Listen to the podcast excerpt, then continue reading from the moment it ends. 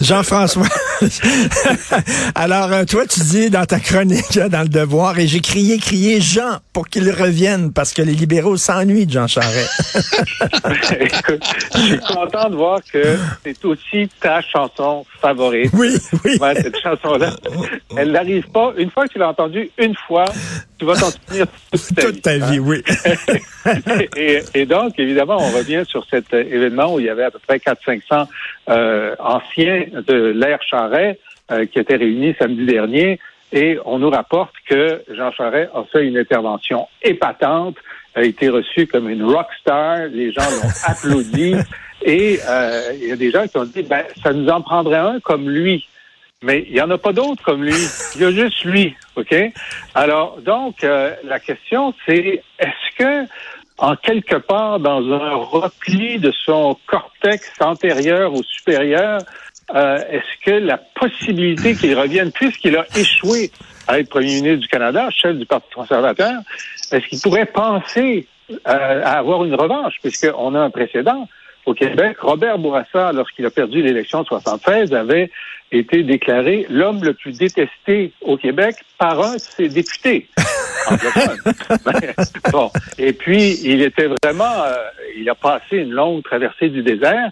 Et lorsqu'il s'est représenté à la direction du parti à partir de 82, euh, il n'a pas été accueilli comme un sauveur. Il a dû faire les sous-sols d'église, il a dû être présent, il s'est battu euh, contre deux candidats qui se présentaient contre lui et il a gagné sa course au leadership. Alors que si Jean Charest annonçait qu'il revenait, il y aurait un couronnement. La question, c'est pas le problème, c'est pas les militants libéraux, c'est l'opinion publique et l'actualité avait testé il y a deux ans euh, la, la, le niveau de favorabilité euh, des, des, des, anciens premiers ministres et euh, M. Charret était à 74% d'avis défavorables.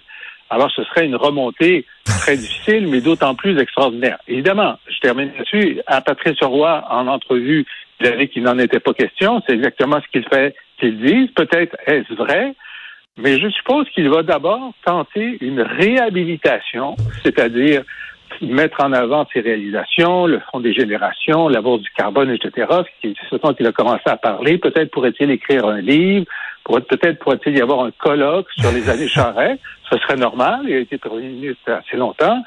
Puis là, il peut voir est-ce que est-ce que ça commence à remonter ma crédibilité et est-ce que, ben là, de toute façon, les libéraux vont attendre en 2025 avant de se choisir un chef, ce qui pourrait regarder la température de l'eau et décider à ce moment-là.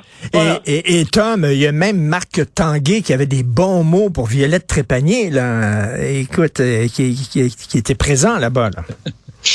moi, je ne sais pas. Moi, j'y étais pas. Mais euh, aller, je, je, je soupçonne qu'il y a un fond de vérité euh, dans l'analyse de Jean-François lorsqu'il dit qu'il qu garde la porte ouverte.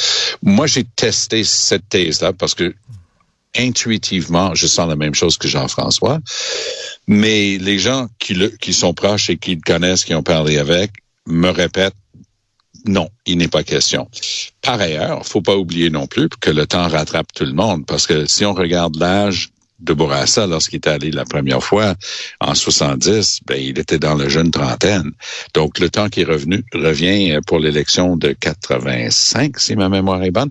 Euh, il était encore relativement jeune. Euh, Monsieur Charret, bien que plus jeune que moi, parce que j'ai 68, ah. Monsieur Charret va avoir 65 ans le jour de la fête nationale. C'est pour ça qu'il s'appelle Jean. Euh, il est né le 24 juin. Donc, il va avoir 65 ans. La prochaine élection, c'est trois ans et demi plus tard. Euh, je, je, veux bien, on peut me parler de Trump et de Biden et, et de l'âge ben oui. compte de, ben de oui. moins en moins, mais je pense que c'est un facteur qui fait partie de l'analyse. Par ailleurs, ça, je le sais pour le savoir. Il gagne énormément d'argent dans le bureau d'avocat où il est. Et quand tu as été en politique, c'est rare que tu finis avec beaucoup de bidou, puis peut-être c'est pour lui l'occasion de se renflouer avant de prendre définitivement sa retraite.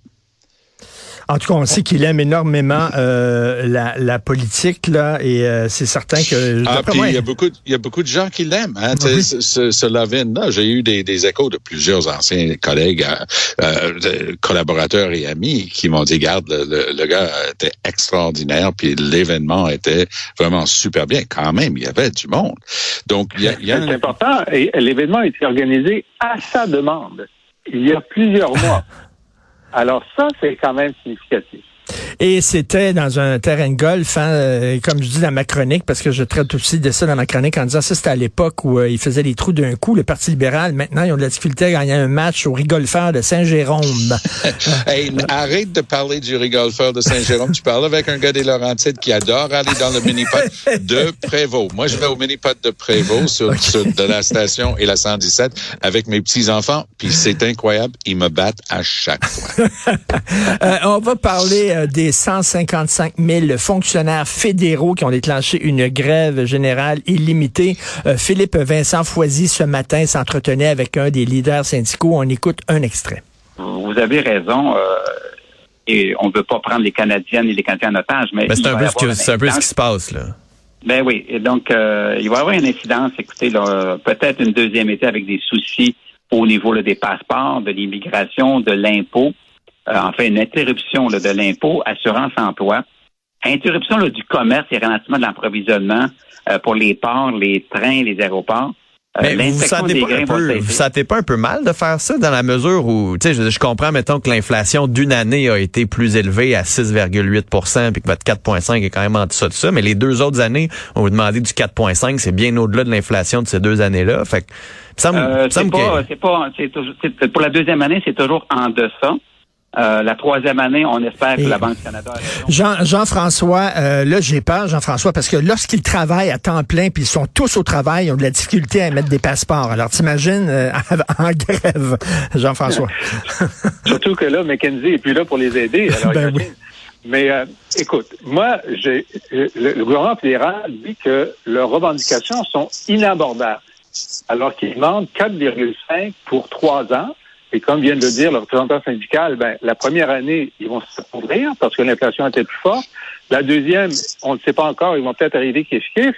C'est juste la troisième année qu'il y aurait un enrichissement peut-être de 2 ou 2,5 Fait que si le gouvernement canadien n'a pas les moyens de ne pas appauvrir ses salariés, il devrait fermer. Parce que moi, je trouve que cette demande-là est tellement raisonnable qu'il faudrait signer immédiatement avant que les syndiqués se rendent compte qu'ils n'en demandent pas assez. Ça, c'est ma position de base. Et la deuxième position, c'est que ce qui est inabordable, c'est de les laisser en grève plus qu'une semaine parce que l'économie canadienne va souffrir beaucoup plus que la bourse, euh, le Trésor canadien en acceptant cette demande raisonnable. Mais aussi, bon, il y a des figures de style hein, du côté syndical des fois. Moi, j'étais dirigeant, euh, un élu euh, dans le grand syndicat des, des, des, professionnels du gouvernement du Québec. Puis bon, parfois, il y a des grèves pour des grandes des grandes raisons. Nous, c'était la grève de 82-83, je te passe un papier, c'était du sérieux. Ça, c'était l'histoire de réduire les, les salaires et ainsi de suite. Mais ici, moi, je, je, vois ça comme une figure de style. C'est une double euh, boucle piquée. Bon, on va faire ça. On va, on va aller en grève. On va scander saut, saut, saut, puis on, on, va rentrer. Ou encore, on va forcer le gouvernement de faire une loi de retour au travail. Il y a une chose qui est en arrière de la tête de tous les gens dans les syndicats. Et pour les gens qui croient que c'est impossible, je m'excuse, allez voir les sondages. Il est tout à fait possible, je dis pas que ça va avoir lieu, mais c'est possible que Pierre Poilievre forme le prochain gouvernement.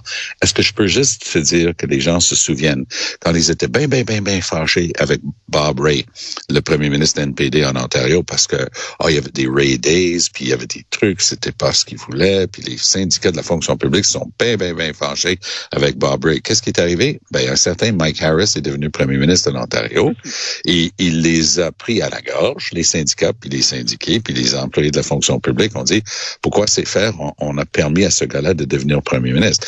Et il y a une mémoire collective chez les syndicats. Ils regardent un, tyrannosaure euh, comme Poiliev arriver, ils disent regarde, c'est pas avec ce gars-là qu'on veut négocier, on va finir par régler avec Trudeau. Et pour moi, c'est une certitude. Mais les, les deux, là, je vous pose la question aux deux. Là. Actuellement, là, je comprends, le bon, euh, euh, ils veulent une augmentation de salaire, l'inflation, etc.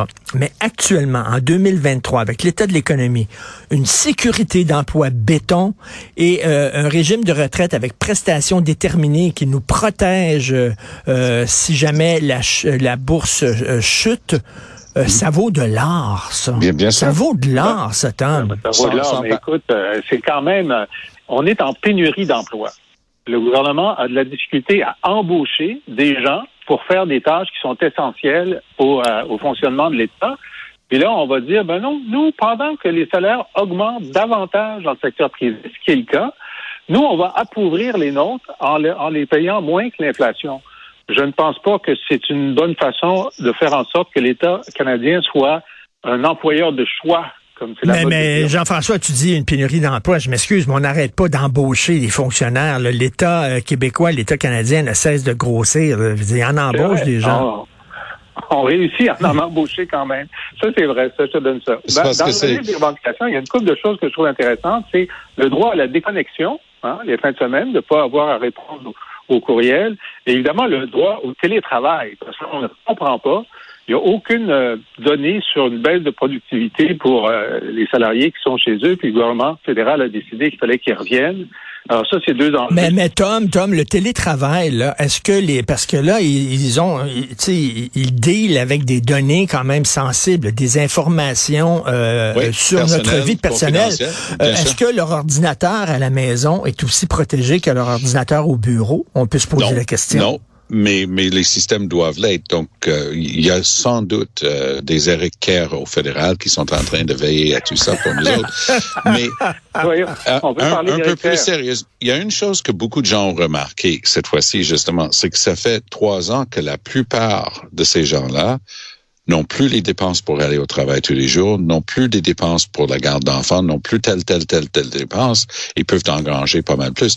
Donc, oui, les gens ont appris, puis les employeurs intelligents aussi appris. Moi, j'ai une amie qui travaille dans une grande institution bancaire et au début de la pandémie, ben, on va vous laisser travailler chez vous un jour par semaine. Puis là, les employeurs apprennent qu'il y a une manière de savoir si les gens sont vraiment en train de travailler et ils peuvent mesurer la production, le output, qu'est-ce qu'ils font ou pas. Et pour, pour l'employeur, c'est gagnant-gagnant cette affaire-là. Mais sauf qu'au fédéral, ils n'ont pas encore eu assez de repas et assez de colloques pour savoir si c'était efficace ou pas de télétravail. Donc, les syndicats ont raison d'insister là-dessus un petit peu plus, mais il faut savoir quand même gérer. Ah, gestion. Augmentation de 31% du nombre de fonctionnaires depuis que Trudeau est, arrivé il y a sept ans et demi. Et c'est là où, euh, en suivant le bon mot de Van Clausewitz, ce, ce grand théoricien de la guerre, euh, Poiliev, tu entends pas un mot de Poiliev de ce temps-ci. Pourquoi? Parce que quand ton adversaire est en train de se faire mal, fais rien pour intervenir. Trudeau va être pris avec ça. la grève le règlement qui va avoir, là, Poiliev mhm. va pouvoir dire, hey, toi, là, tu sais, t'as jamais géré le chiffre du soir dans un Burger King, puis là, tu es en train d'essayer de gérer un pays du G7 et c'est tout croche. Ça va jouer exactement dans les thèmes de Pierre Poiliev. en tout cas, je peux vous dire que pouvoir dormir le soir en disant que ton régime de retraite ne chutera ah, pas et que tu, ne perdras jamais ta job, de l'or, mais ça, vaut, ça vaut du plutonium, littéralement. Jean-François. Du, du platinum. Oui, pas du plutonium. plutonium, ça va te tuer. Jean-François, j'ai devant moi un texte dans les mains qui est paru le 18 juin 2022. OK, l'année dernière, dans le Journal de Montréal. Écoute ça. C'est Éric Kerr qui parle, ton ami. Oui. Oh boy. Oui. On va le faire, le troisième lien. Et je veux que les gens de Québec sachent que c'est un projet pour lequel je suis prêt à me battre jusqu'à ma dernière goutte de sang. Oh boy! Est-ce qu'on envoie, est-ce qu'on envoie la Croix-Rouge chez lui? Eric, Eric Kerr était à la Croix-Rouge ce matin en train de donner du sang. Et puis après deux litres, les médecins veulent plus qu'il en donne. Il dit non, non, je vais les donner jusqu'à la dernière Alors, évidemment, l'homme le plus recherché à Québec aujourd'hui, c'est Eric Kerr. Que dira-t-il? Que fera-t-il? Déjà, qu'il avait dit qu'il démissionnerait s'il n'y avait pas la première pelletée de terre pendant le premier mandat. Oui. Ça, il a réussi à, éviter ça. Moi, je pensais qu'il irait quand même faire une pelletée symbolique en quelque part, au moins pour la photo. Il ne l'a pas fait. Là, écoute, le, cas le plus semblable, c'est euh, Sheila Copps qui avait vraiment promis que si la TPS n'était pas abolie par le nouveau gouvernement libéral, elle démissionnerait. elle a démissionné. Euh, il y a eu une partielle et elle a été réélue. Est-ce qu'Éric Kerr sera aussi homme? Est-ce qu'il y aura autant de couilles que Sheila?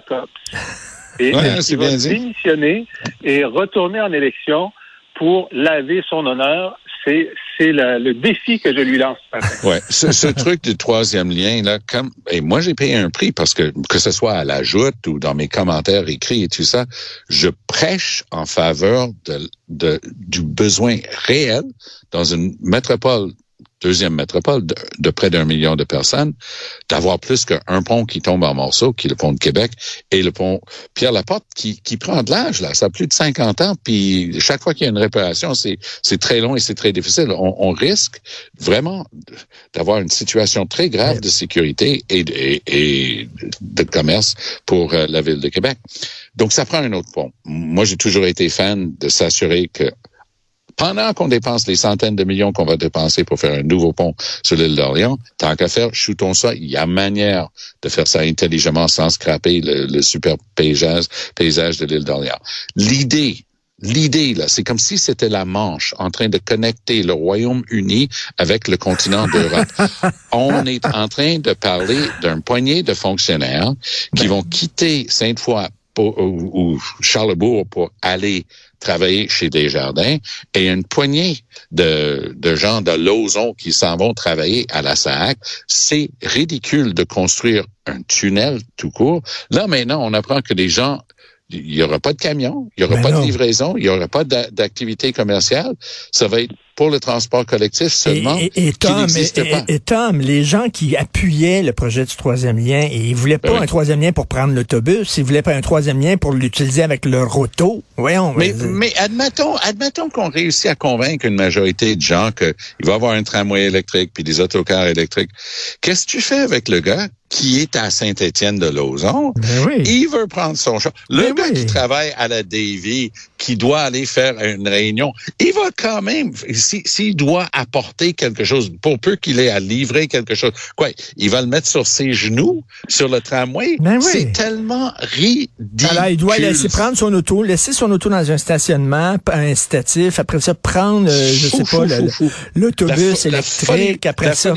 Et c'est ça de, de ne rien... Est-ce que vous vous souvenez tous les deux du zoo avec un autre concept? Pas, je dis exprès concept, il n'y a pas de thé là-dedans. Un concept, il n'y aurait pas d'animaux. Il y allait avoir une voilière, puis je sais pas quoi. Ils ont réussi à dépenser des dizaines et des dizaines de millions de dollars à Québec pour remplacer un zoo où on aimait bien, ben. quand j'habitais à Québec, amener les enfants. Là, il y avait un zoo, pas d'animaux, puis ça s'est fermé. Bon, ben, j'aime bien, j'aime bien ce que tu dis. Écoute, euh, Jean-François, c'est comme un, tunnel avec pas de char. Avec pas de char, exactement. Alors, bon, alors, la raison pour laquelle, euh, évidemment, il n'y avait aucune étude montrable sur l'achalandage qui justifiait ah, le troisième lien en, voiture. Euh, euh, et récemment, la récente étude d'achalandage montre que depuis la pandémie, l'achalandage s'est réduit significativement sur les deux ponts existants.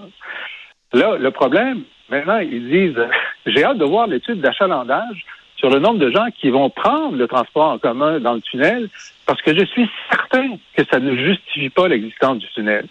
Cela dit, nous, à Montréal, on a deux segments du REM pour lesquels il n'y a aucune justification d'achalandage.